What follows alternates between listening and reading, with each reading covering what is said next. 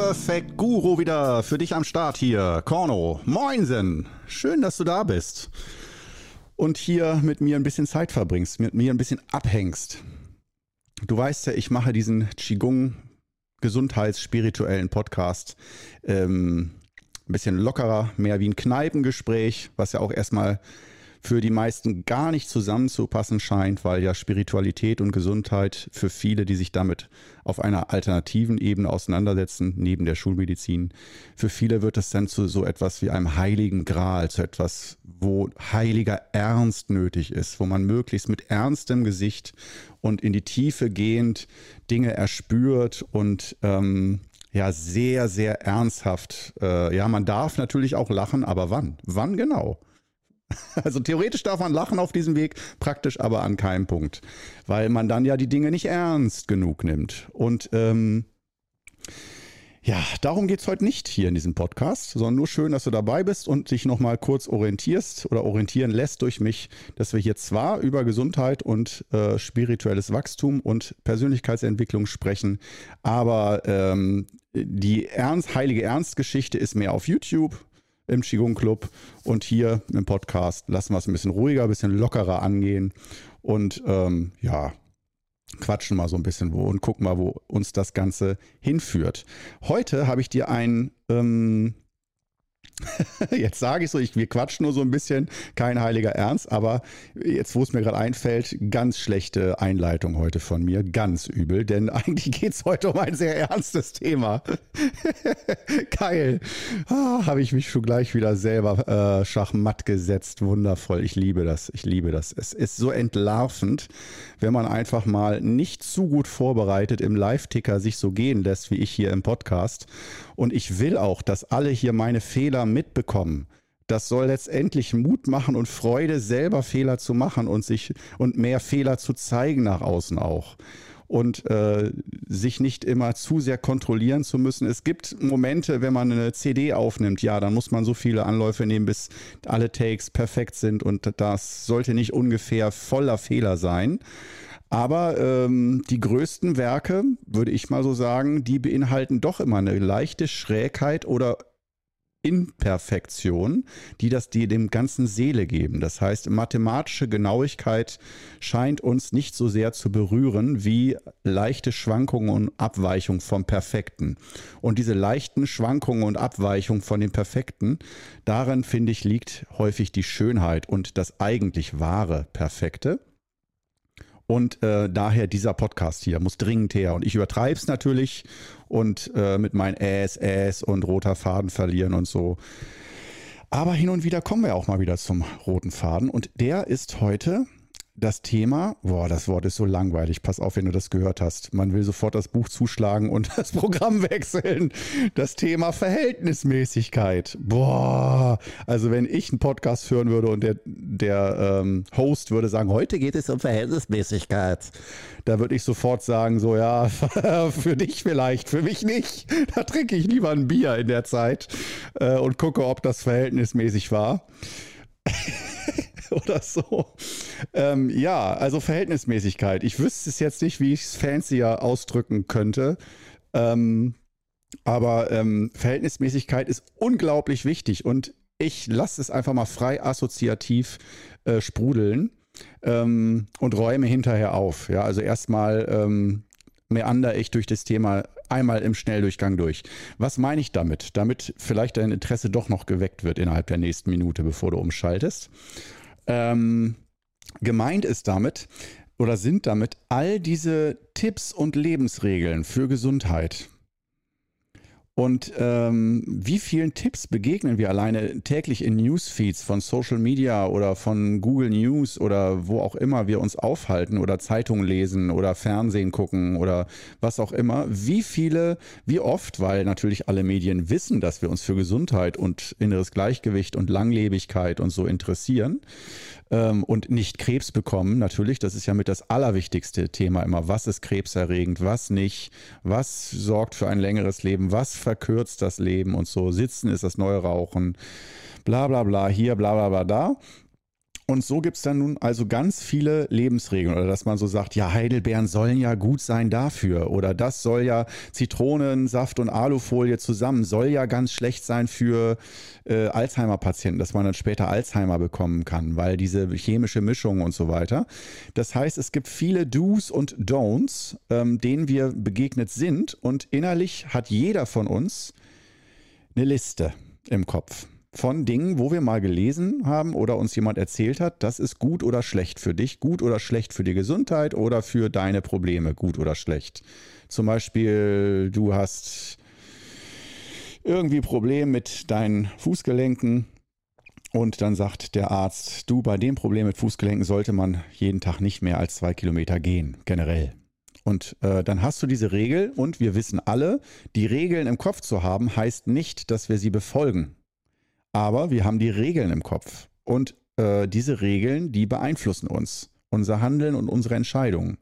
Und selbst wenn wir die Regeln brechen, sprich Fuß frisch gepellt und sollte mal ruhig liegen und wir sagen, nö, heute mal eine Wanderung, einmal um See, ach komm, zweimal um See, um See.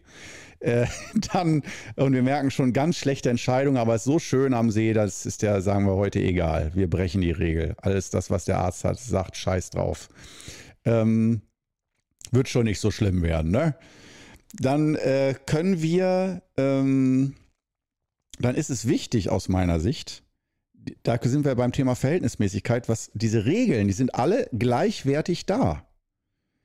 Aber dass diese Regeln, die, unsere Gesundheitsregeln, und wir kommen noch auf genügend Beispiele hoffentlich jetzt in der Zeit, dass das ein klareres Bild ergibt, ist es aus meiner Sicht viel wichtiger als die Regel selbst oder die Regeln, die Verhältnismäßigkeit der Regel, die Signifikanz der Regel. Wie wichtig ist diese Regel wirklich für dich? Denn viele, viele, viele Regeln, die sind zwar wissenschaftlich nachgewiesen, dass das wirklich stimmt, dass zum Beispiel die Einnahme von, sagen wir mal so, wenn einmal in der Woche Brokkoli isst, dann bist du gesünder, als wenn du es nicht tust.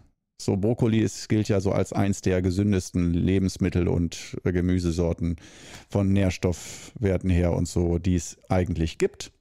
Auch da kann man natürlich wieder sagen, ja, ist das denn Bio-Brokkoli oder nicht? Oder aus schadhaftem Boden oder so. Da siehst du, da sind wir schon wieder in der Komplexität. Wir bleiben aber erstmal bei dem, sagen wir, wir haben alle Bio-Brokkoli, alles perfekt.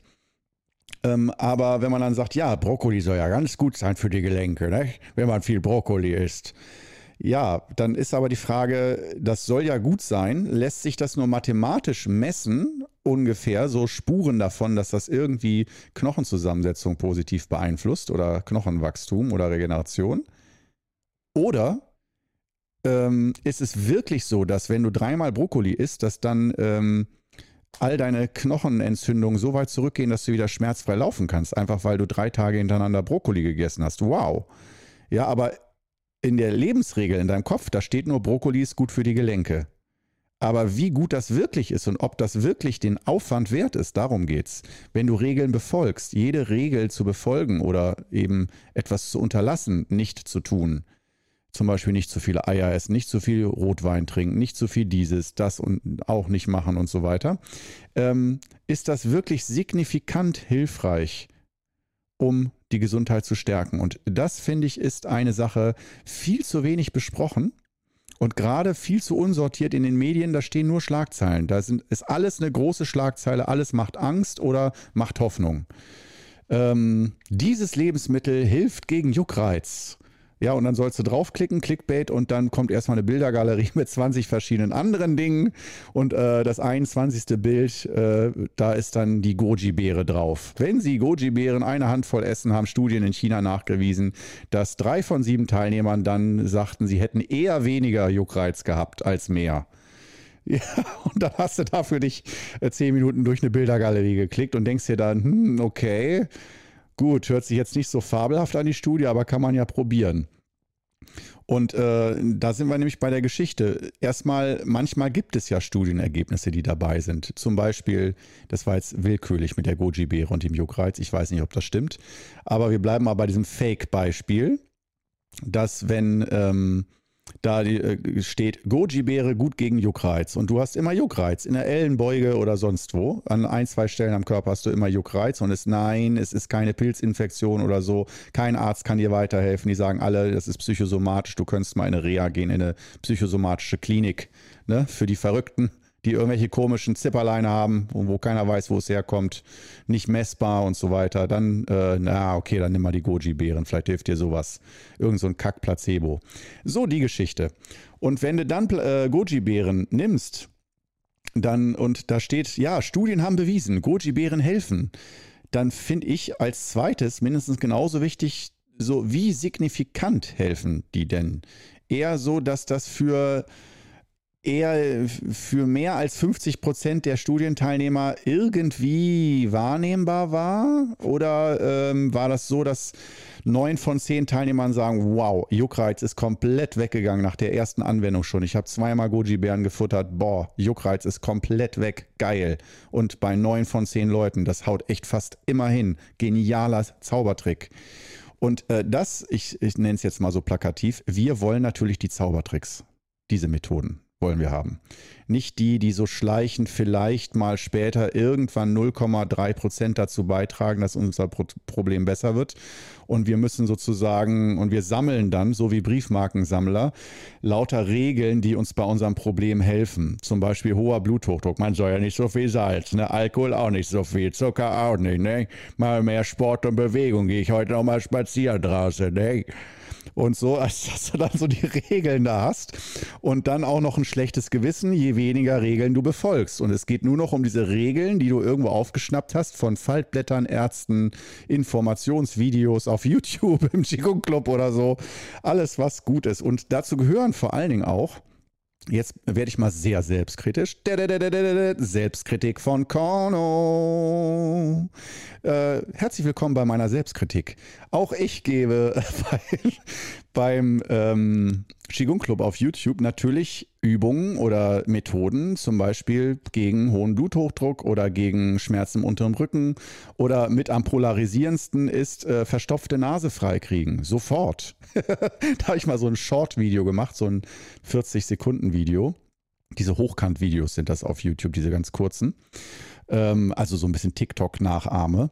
Und ähm, da habe ich dann mal so eine kleine Hausapotheke gemacht zu verschiedenen Krankheitsbildern und so, was man da eben mal mit einem Griff oder mit einem Punkt, dass man da mal direkt rangehen kann an eine Problematik. So auch an verstopfte Nase.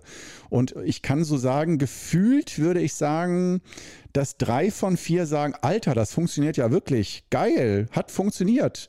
Und äh, einer von vier sagt dann, nee, ist immer noch verstopft. Alles scheiße, voll das sinnlose Video. Ja, da haben wir schon die Problematik. Das heißt, äh, so ein Heilmittelchen funktioniert schon mal nicht bei jedem.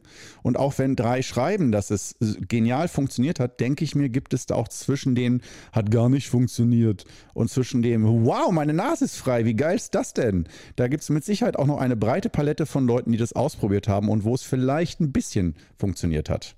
Aber auf jeden Fall die Feedbacks, die ich kriege, die sind überwiegend positiv. Das ist schon mal nicht schlecht. Bestätigen also irgendwo diese Methode. Aber ich würde mal sagen, so ein Viertel ähm, der bei dem Viertel der Leute, da funktioniert es nicht. Und ich weiß natürlich selber auch, zumindest meine ich das zu wissen, woran das liegt, dass eine verstopfte Nase natürlich, ergänze den Satz, unterschiedliche Ursachen haben kann. Genau. Und äh, mir ist nur aufgefallen, wenn ich so eine Methode rausgebe, dass ich merke, ah, egal welche Ursache es ist, oft scheint das ursachenunabhängig zu funktionieren, wenn man diese Punkte massiert, dass die Nase dann wieder frei ist. Aber ich bin mir durchaus bewusst, dass ähm, das nicht in jedem einzelnen Fall funktionieren wird. Und Natürlich bin ich auch enttäuscht oder traurig, äh, traurig nicht, aber enttäuscht oder finde ich schade, wenn das bei jemandem nicht funktioniert. Ja, klar, ich habe es auch lieber, wenn das bei allen funktioniert. Ähm, aber so ist es halt nicht und dann auch noch in dem Format, 40 Sekunden da habe ich gar nicht die Zeit. Beim Short, das Video darf höchstens, glaube ich, 60 Sekunden sein oder so. Da habe ich gar nicht die Zeit zu erklären lange, dass das nicht bei jedem funktioniert, dass man es mal probieren kann und so weiter. Ne? Auf gut Glück oder bei drei von vier Schülern funktioniert es und so. Die, dafür habe ich in diesem Format keine Zeit, also kommen dann solche Rückantworten. wo ich merke, ah, okay, aus meiner Sicht ist es signifikant, dass es bei den meisten so gut funktioniert, die Feedback geben, dass es sich lohnt, diese Methode weiterzugeben. Aber äh, mit Verhältnismäßigkeit meine ich nicht nur on-off. Und on-off bedeutet in diesem Zusammenhang, funktioniert die Methode oder funktioniert sie nicht?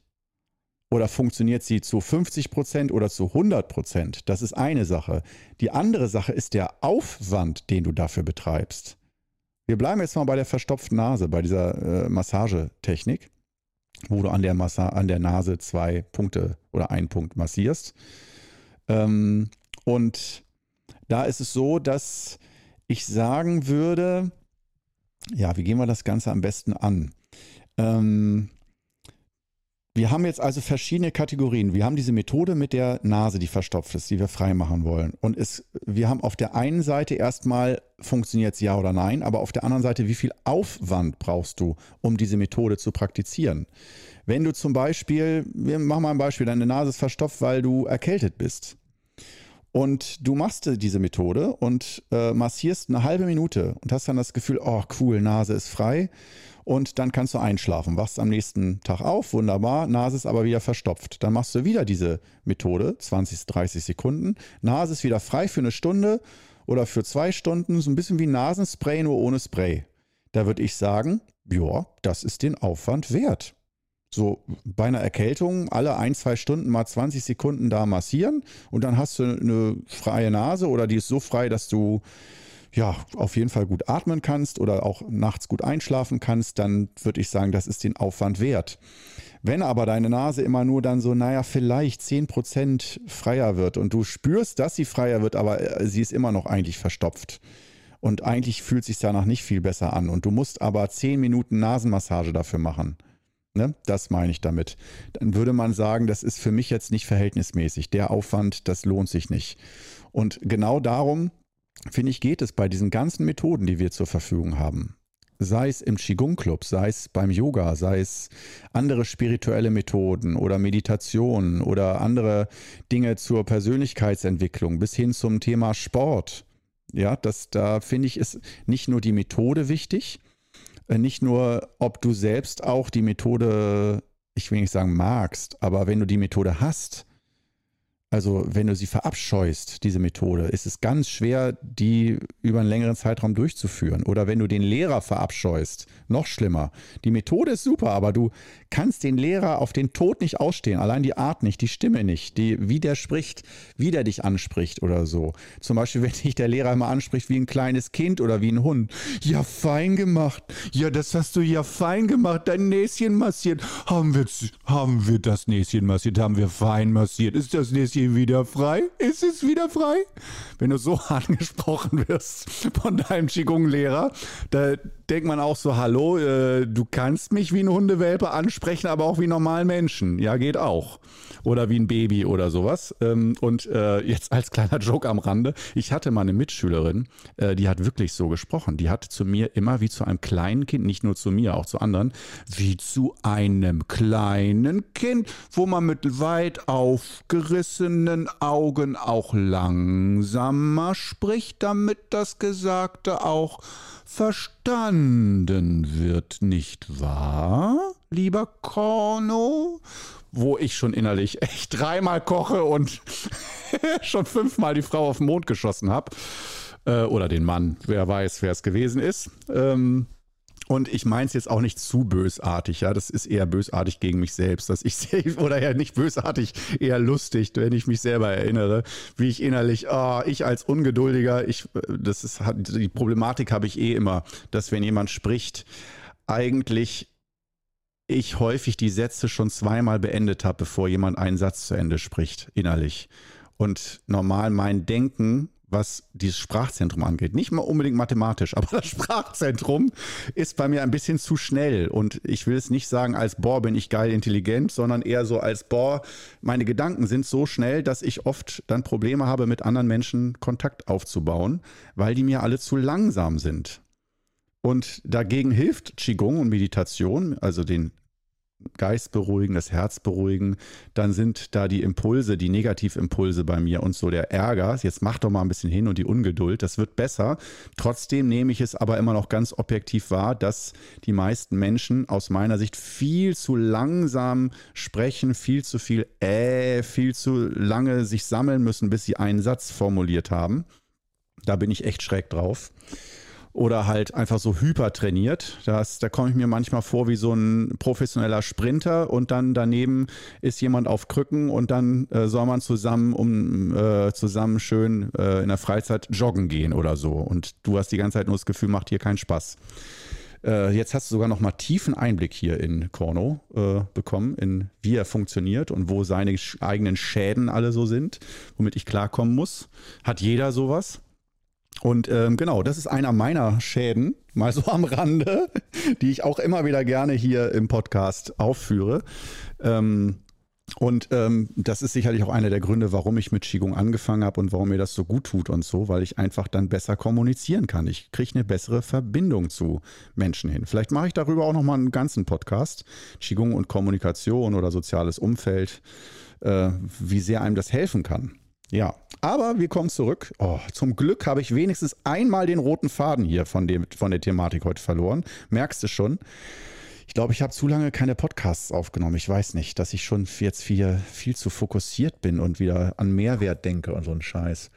Ähm, also wir reden weiter. Wir sind bei Verhältnismäßigkeit und ich hoffe, dass dieser Begriff, dieser äußerst langweilig, fast schon bürokratisch anmutende Begriff Verhältnismäßigkeit oder juristisch, juristisch ist es, äh, dass der auf einmal interessant geworden ist für dich im spirituellen äh, und gesundheitlichen Zusammenhang.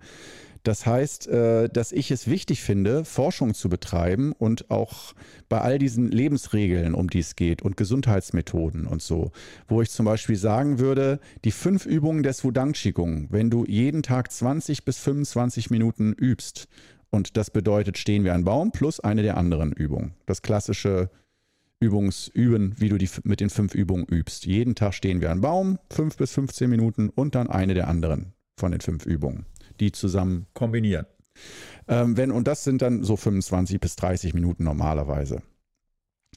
Und äh, wenn du das jeden Tag machst, das ist ja ein zeitliches Engagement, 25 bis 30 Minuten jeden Tag, und das ist aus meiner Sicht schon ziemlich viel. Aber da würde ich sagen, da ist die Verhältnismäßigkeit absolut gegeben. Denn was die Übung nicht nur während der Übungszeit mit dir macht, sondern auch darüber hinaus mit deinen, mit deinen Körperfunktionen, Organfunktionen, mit deiner Psyche, mit deinem Geist, wie sehr dich das kalibriert, zentriert, klärt, wie viel psychische Dinge da verdaut werden bei der Übung, dass es dir besser geht das ist, die Liste ist so lang an Dingen, die da positiv auf dich wirken. Da würde ich sagen, das ist gar keine Frage. Diese 25 bis 30 Minuten sind mit die beste Investition, die du machen kannst, wenn du überhaupt eine Methode machen willst. Das ist meine Erfahrung. Vor allen Dingen, weil die fünf Übungen so kompakt sind und adaptiv. Das heißt, du übst mit einer Übung nicht nur deine Knieschmerzen, sondern du übst mit jeder Übung alles.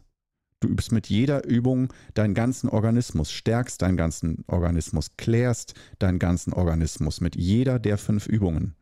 Das ist das Geniale. Das heißt, selbst wenn du Knieprobleme hast zum Beispiel, übst du mit jeder der fünf Übungen dafür, dass dein Knieproblem von allen Richtungen behandelt wird. Und das finde ich das Geniale an den fünf Übungen, wo ich denke, ja, das ist so einfach mal mein Nummer eins Beispiel. Ähm, oder auch äh, als Getränk heißes Wasser. Ich meine, ich bin ja eigentlich äh, Grüntee-Liebhaber, nicht nur eigentlich, auch echt. Aber ähm, also als Top-Getränk, wo ich auch sagen würde, gar keine Frage, heißes Wasser, gerade auch am Abend und so. Wow, was das für eine Wirkung hat. Ähm, jeden Tag ein, zwei Glas heißes Wasser zu trinken oder als Getränk für zwischendurch wow, das, äh, wie sich das auf Magen-Darm-Trakt, auf Verdauung auswirkt und so weiter. Das ist Hammer. Sehr, sehr geil. Und dann gibt es aber auch äh, sicherlich, und da kannst du auch jetzt schön mitdenken, ähm, auch Methoden und äh, Lebensregeln und Dinge, die man machen soll. Wo ich jetzt sagen würde, wenn man zum Beispiel sagt, ja, Knoblauch äh, ist gut gegen Krebs. Ja, dann glaube ich, das ist so und es gibt da vielleicht auch Studien zu. Ähm, aber dann im Umkehrschluss zu sagen, ah, dann kann ich ja tun und lassen, was ich will. Ich esse jeden Tag zwei Knoblauchzehen und dann kriege ich nie Krebs, weil mein Onkel, der hat das auch gemacht oder so. Das kann sein, dass man da Glück hat, ja, dass die Faktoren, die da, die Wirkfaktoren, die da sind, ähm, dass das alles genauso ist, wie man sich das vorstellt. Aber das, was wir nicht wissen, ist nämlich häufig, dass da ja Faktoren miteinander und auch gegeneinander arbeiten. Heilungsfaktoren und Krankheitsfaktoren. Äh, ein Beispiel wäre, wenn wir jeden Tag vier Flaschen Wein und eine halbe Flasche Schnaps trinken und dann mich jemand fragt oder wir uns dann fragen, was für eine Qigong-Übung können wir dann gegen Leberprobleme machen? Das kriege ich oft so gefragt, wo du eigentlich schreien willst, so hör doch einfach auf zu saufen. Aber kleiner Moment, es hat gerade geklingelt. Ich mache gleich weiter. ich habe es geahnt. Bin wieder da jetzt. Äh, bin natürlich völlig rausgekommen. Äh, wenn man einmal zur Tür geht, irgendwas regelt, worüber habe ich gerade gesprochen? Ja, Verhältnismäßigkeit. Aber im Grunde genommen habe ich das jetzt auch alles schon äh, rausgelassen, worum es ging. wir waren, glaube ich, irgendwie bei der Thematik Knie oder so und dass Wirkfaktoren gegeneinander wirken. Sind wir da ungefähr gewesen? Kann sein. Das heißt, das kannst du dir wirklich wie zwei Armeen vorstellen wenn du ein Problem hast, dass da gewisse Faktoren und Wirkungen, und sei es auch bei psychischen Problemen, äh, dass die gegen dich arbeiten, Gewohnheiten oder einfach äh, gewisse Triggerpunkte, wenn die bei dir getriggert werden oder so. Ähm, äh, genau, wir hatten auch das Beispiel Alkohol, genau. Dass wenn du dann jeden Tag zu viel säufst, das, äh, und wenn man dann fragt, hast du denn nicht eine Übung für die Leber? Ähm, und was glaubst du, wie viele zu mir kommen, genau mit solchen Thematiken, wo man einfach die äh, am Schlawittchen packen will und sagen will, ja, du kannst noch so viel Qigong üben, wie du willst. Äh, lass doch einfach das mit dem Alkohol. Dann brauchst du auch nicht jeden Tag zwei Stunden Qigong für deine Leber machen. Ja, also, dass viele zu sehr an die Symptombekämpfung denken und nicht an die Ursachen oder sagen, nee, die Ursachen, das hieß ja, ich müsste mein Leben ändern und äh, Leben ändern, nee, dann mache ich lieber Symptombekämpfung. Also lieber immer wieder Feuer löschen, als dass man äh, gar nicht mehr ein neues Feuer entfacht. Und ja, diese Problematik, das ist eine, die hat aber, denke ich, jeder von uns. Das zeichnet uns auch wieder als Menschen aus. Das macht unser Leben spannend und interessant und ein wenig dramatisch, dass wir halt solche Gewohnheiten haben und ähm, ja, dass wir so gesteuert werden von inneren Programmen. Und ähm, wenn man, wenn dann jemand sagt, ändere doch dein inneres Programm, dass wir dann nicht sagen, yes, gute Idee, dann höre ich einfach auf mit Alkohol, sondern dass wir eher dann Angst haben und sagen, wow, ich wüsste nicht, wie ich dann klarkomme, wenn ich jetzt auf einmal all meine Strategien, wie ich Stress kompensiere und Ängste und so, wenn ich da jetzt einen Baustein einfach wegnehme, fällt da nicht der ganze Turm zusammen? So, äh, ja, wenn ich da auf einmal äh, aufhöre zu trinken, das hat ja auch einen Grund. Oder ähm, irgendwelche anderen negativen Gewohnheiten, komme ich darauf klar. Und dann äh, kann Coaching ein richtiger, wichtiger Begriff sein, dass wir neben Qigong auch noch äh, ein bisschen Coaching machen. Oder im Qigong nennen wir das ja Tischologie, ähm, dass wir uns bewusst darüber werden, was wir eigentlich alles so für Hilfsmittel im Alltag nutzen, damit es uns gut geht und damit wir Stress und negative Gefühle und Ängste und Sorgen kompensieren. Und dass wir das nicht einfach so da drin rummanschen und alles, was ungesund ist, wegnehmen, sondern gucken, wenn ich was wegnehme, äh, müsste ich eigentlich auch irgendwas wieder als Ersatz äh, da hinzugeben. Und ähm, bei diesen ganzen Dynamiken, da wird es dann halt interessant, ähm, bei der Verhältnismäßigkeit, dass wir gucken, ähm, wenn ich da etwas verändere, ähm, ist das, steht das noch im Verhältnis zu dem, was ich damit erreichen will? Und leider kann ich dir heute da keine lange Liste geben mit tausend Antworten drauf äh, für jedes einzelne Beispiel, aber nur diese Thematik, die war mir sehr wichtig, dass ich die heute mal hier auf den Tisch packe im Podcast und da einfach mal äh, die, dieses Thema anspreche, dass du jetzt selber interaktiv mitdenken kannst, so hey, was habe ich denn alles für Lebensregeln und so weiter und dass da vielleicht einige Regeln dabei sind, die wir befolgen und die uns auch vielleicht stressen, aber die vielleicht gar nicht so signifikant für unser Problem sind. Oder bevor wir eine Lebensregel befolgen, dass wir erstmal vielleicht ausprobieren, ist die wirklich signifikant? Hat die eine große Wirkung, diese Regel? Und zwar auf mich, nicht weil das eine Studie sagt, sondern auf mich persönlich. Und dass wir dann gucken, ah ja, wenn die Wirkung groß ist, das geht dann in Richtung I Tien Tung, dass wir so den einen Punkt finden, über den wir alles erreichen und mit möglichst wenig Aufwand viel Wirkung erzeugen. Das ist der Spirit vom Wudang Qigong und auch vom Qigong Club und dass wir nicht versuchen, möglichst viele Regeln zu befolgen, sondern möglichst wenig Regeln zu befolgen, aber welche, die halt sehr, sehr äh, wirkstark sind, die eine Hebelkraft besitzen, ähm, wie wir zum Beispiel an den Extremitäten, äh, Händen und Füßen Punkte, Reflexpunkte massieren können und darüber sehr viel Wirkung erzielen, obwohl wir noch einen Punkt massieren. Können wir ein ganzes Organ damit neu öffnen oder aktivieren. Ja, das war's also so für heute, die Verhältnismäßigkeit. Lass dir dieses langweilige Wort ruhig nochmal auf der Zunge zergehen. Und in dem Sinne, ich hoffe, du fandest das spannend heute. Das ist so ein Thema, ich weiß, es, ich kann mir nicht vorstellen, dass das jemand interessant findet, das Wort. Aber die Thematik ist, finde ich, ultra wichtig und sehr, sehr unausgesprochen in unserer Kultur. Ja, schade, da hätte ich jetzt gerne ein Feedback zu. Wenn du Lust hast, schreib mir eine Mail ähm, was du davon hältst, von diesen Verhältnismäßigkeiten, von all den Lebensregeln, die man befolgen soll, um gesund und glücklich zu sein. Also, dann hoffe ich, sehen wir uns. Sehen. Äh, dann hoffe ich, hörst du mir die nächste Woche wieder zu im Podcast. Ich freue mich auf dich. Bis dann.